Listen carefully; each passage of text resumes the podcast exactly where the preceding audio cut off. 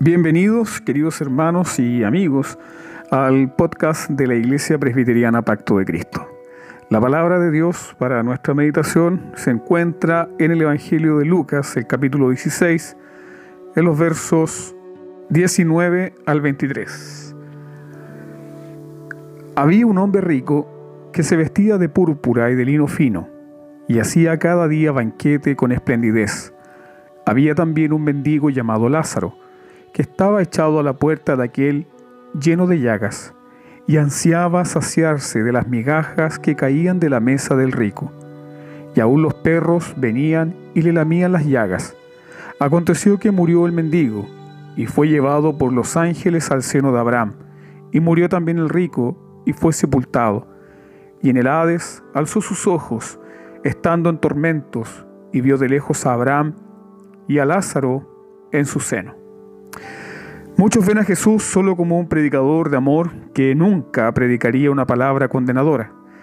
Pero si hubo un predicador que constantemente habló de la condenación del infierno, ese fue Jesús.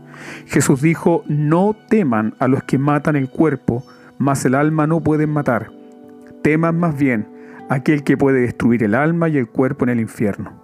En este mundo, queridos hermanos, sufriremos por el pecado y la maldad de otros pero ese sufrimiento no se compara con el sufrimiento del castigo eterno. El sufrimiento humano tiene límite, así como el sufrimiento por la enfermedad. Pero Dios puede atormentar el cuerpo y el alma eternamente. ¿Por qué debe haber un infierno? Porque Dios es santo y odia el pecado. Todo pecado es una rebelión contra Dios. El profeta Habacuc, en el capítulo 1, en el verso 3 de su libro, dice: Muy limpio eres de ojos para ver el mal. Si vieras tú el pecado como Dios lo ve, créeme que no tendrías duda alguna de que mereces el infierno. Dios es amante de su santo nombre y cualquier pecado es un menosprecio a su dignidad. Por lo tanto, es un imperativo que Dios vengue su nombre.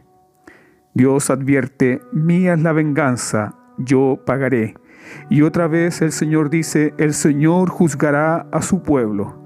Horrenda cosa es caer en manos del Dios vivo. Ahora, ¿qué es el infierno? Es un fuego que nunca se apaga, según Lucas capítulo 3, verso 17. Es un horno de fuego, según Mateo capítulo 13, versículo 42. Es un lago de fuego, según Apocalipsis capítulo 19, versículo 20. Son las tinieblas eternas, según Mateo 22, 13. Los condenados están privados de la luz del rostro de Dios y viven en oscuridad perpetua, según Judas, verso 13. Ellos recibieron lo que tanto deseaban. Ellos no querían la luz de Dios y su presencia. Ellos gritaron, apártate de mí. Ellos escucharán de la boca del Señor de la gloria, apártense de mí, malditos, al fuego eterno, preparado para el diablo y sus ángeles. El apóstol Pedro, inspirado por el Espíritu Santo, dice que es una prisión oscura con cadenas eternas. En Pedro capítulo 2, versículo 4. Sin libertad condicional, sin libertad por buena conducta, sin retorno, sin salida.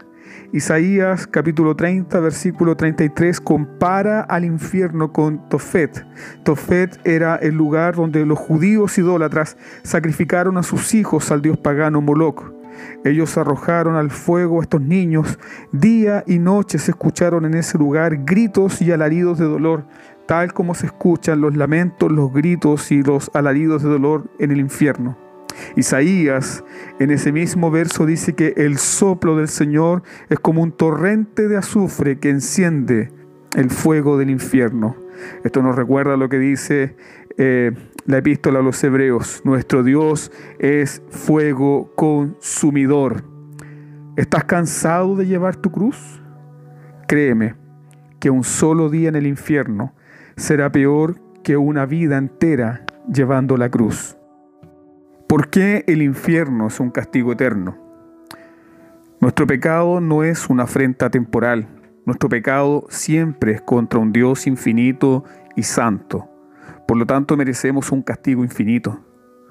Esta es la razón por qué el infierno es eterno. Los hombres en el infierno no dejarán de pecar jamás. Ahora, todo lo que te estoy diciendo, amado hermano, no es para que temas al infierno. Es para que temas a Dios y odies el pecado que nos envía allá. Esa es la razón por la cual Cristo da esta parábola. Y Cristo comienza este relato con un contraste intencional. Cristo no menciona el nombre del rico, pero menciona el nombre del mendigo. Su nombre es Lázaro.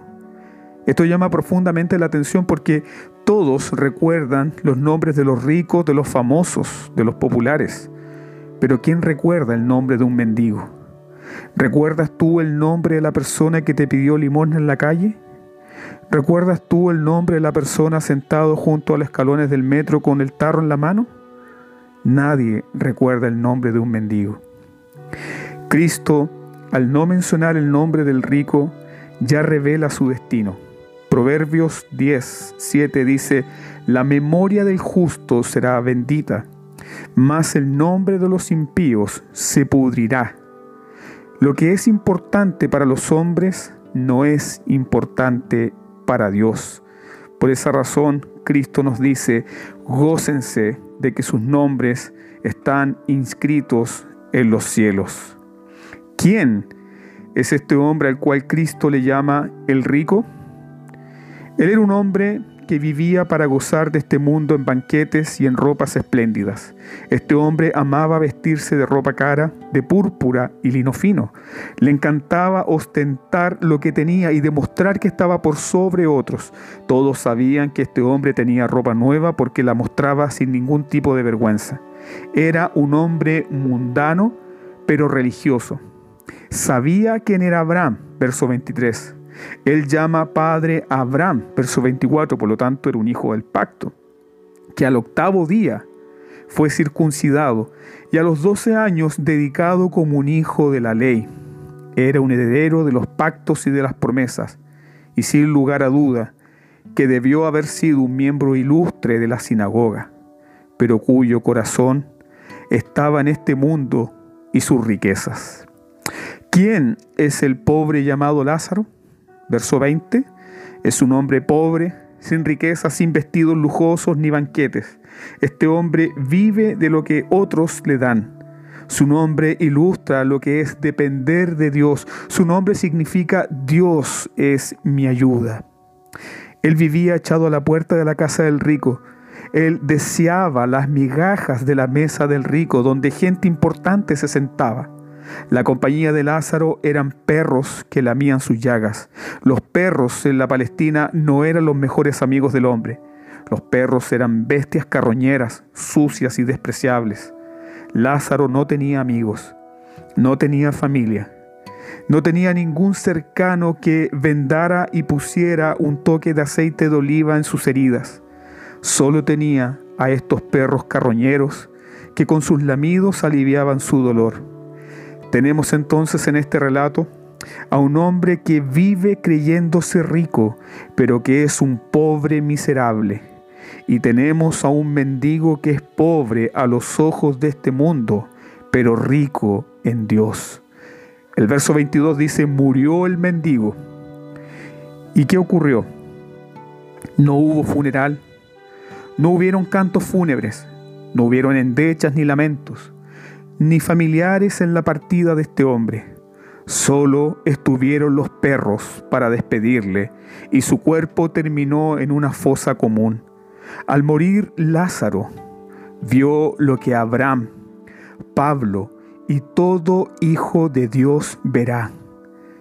Lázaro vio la santa gloria refulgente de Dios. Qué tremenda doctrina tenemos aquí, amados hermanos. El cristiano parte de este mundo y se encuentra con su Señor inmediatamente. Lázaro cerró sus ojos a este mundo miserable y abrió sus ojos a la gloria de su Señor.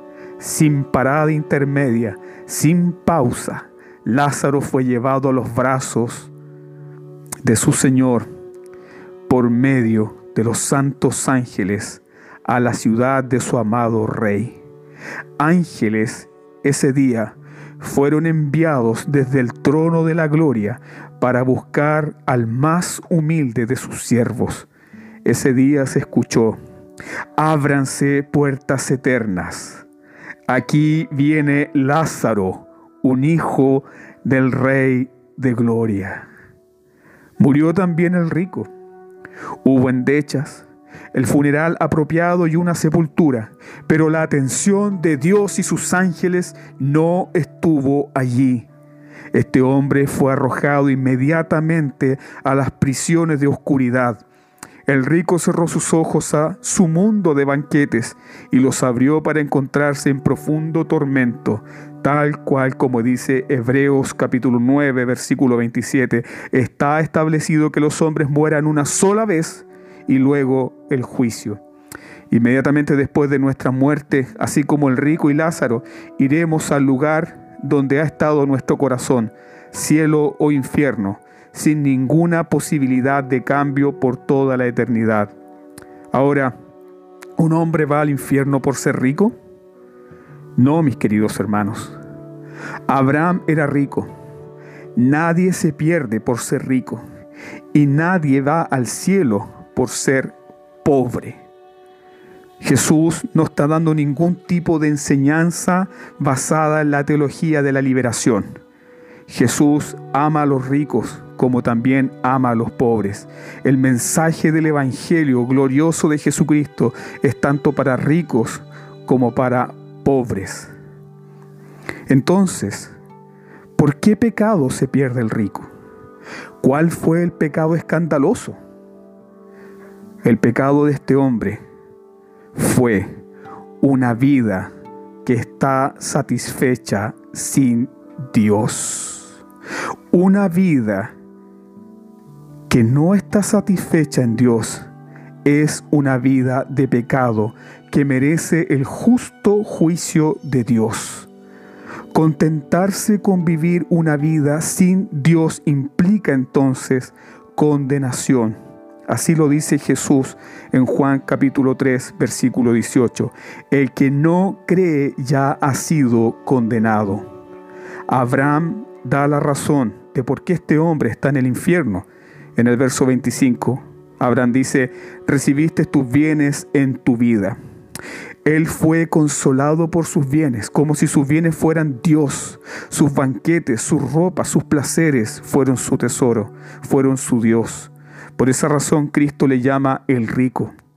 Toda su identidad estaba fundada en sus riquezas. Cristo está mostrando una relación directa entre la idolatría y el infierno aquí. La idolatría es ser consolado y satisfecho con cualquier cosa lejos de Dios. La idolatría, amado hermano, te excluye del cielo y te lleva directamente al infierno. Así lo enseña Efesios capítulo 5, versículo 5. Porque saben esto, dice el apóstol Pablo, que ningún fornicario o inmundo o avaro que es idólatra tiene herencia en el reino de Cristo y de Dios. ¿Ves entonces aquí la relación infierno-idolatría? El rico en el infierno se sigue viendo como un rico. Le pide a Abraham que mande a Lázaro como siervo a mojar la punta de su dedo en agua, porque está atormentado en la llama. En su vida este hombre rico podía levantar su mano y de inmediato agua, vino y todo tipo de bienes terrenales serían suyos. Pero en el infierno ni una gota de agua es posible. Lázaro vivía en miseria, pero en esa miseria tenía el cielo en su corazón. El lugar más miserable de este mundo es un paraíso en comparación con el infierno. Aquí los hombres gozan de una puesta de sol, de la compañía de hijos, de la compañía de amigos. Hasta el hombre más perverso puede disfrutar del goce del agua, del pan, del arte, del nacimiento de un bebé. Pero en el infierno no hay comunión, no hay compañía. Todo hombre y toda mujer sufrirá por toda la eternidad la absoluta perdición en soledad. Lázaro en este mundo tuvo la compañía de los perros, pero en el infierno ni Satanás y sus demonios acompañarán al condenado. No habrá refugio para su sufrimiento, no habrán amigos ni familiares para consolar, no habrá una pausa en su castigo para recobrar fuerzas, porque serán atormentados con fuego y azufre sin descanso por los siglos de los siglos. En la eternidad todos estarán en la presencia inmediata de Dios. Para los salvos será el cielo, para los perdidos será el infierno. ¿Cómo podemos escapar del infierno? Abraham respondió a Moisés y a los profetas tienen, escúchenlos.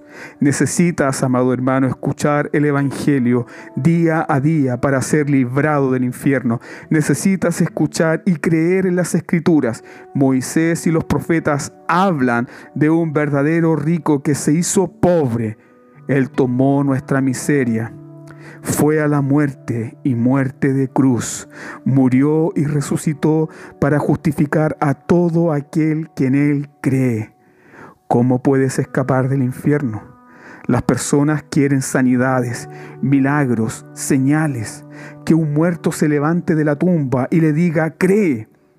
Pero Abraham dice, si no oyen a Moisés y los profetas, no creerán. Esto significa que no basta con venir aquí y sentarse en una iglesia para escuchar. Necesitas la fe para creer y obedecer a Cristo que se levantó de los muertos.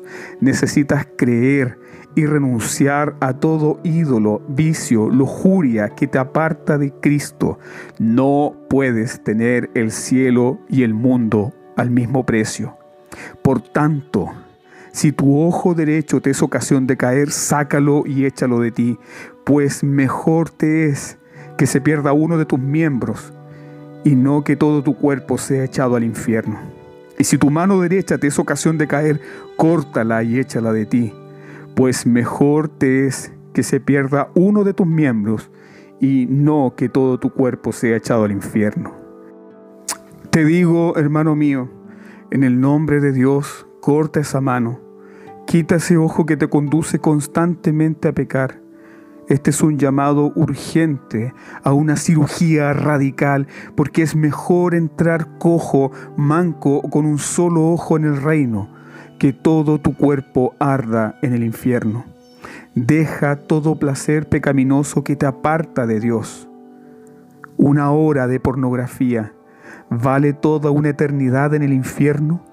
Una hora de fornicación vale toda una eternidad en el infierno. Una hora de glotonería, parranda, vale una eternidad en el infierno. Una hora de la basura de este mundo vale una eternidad en el infierno. Todos los tesoros de este mundo no pueden comprar un alma, pero el tesoro del cielo vino él vino para rescatar y para salvar lo que se había perdido. Donde esté tu corazón, ahí estará tu tesoro. Dios al final de nuestras vidas nos enviará a donde pertenecen nuestros corazones. El cielo y el infierno, mis queridos, no son simplemente lugares, sino realidades cuyos poderes se conocen ahora. El cielo y el infierno son alimentados por el amor y el odio respectivamente. El corazón del regenerado se ha unido a Cristo, ya disfruta de los deleites del cielo como una garantía en medio de las pruebas y sufrimientos. Así también el corazón del no regenerado ya pertenece al infierno y vive en insatisfacción, en el caos y en la oscuridad que hay allí. Que Dios en su infinita misericordia te dé gracia para acudir a Él y que esta palabra sea prosperada en tu vida. Gracia y paz a vosotros.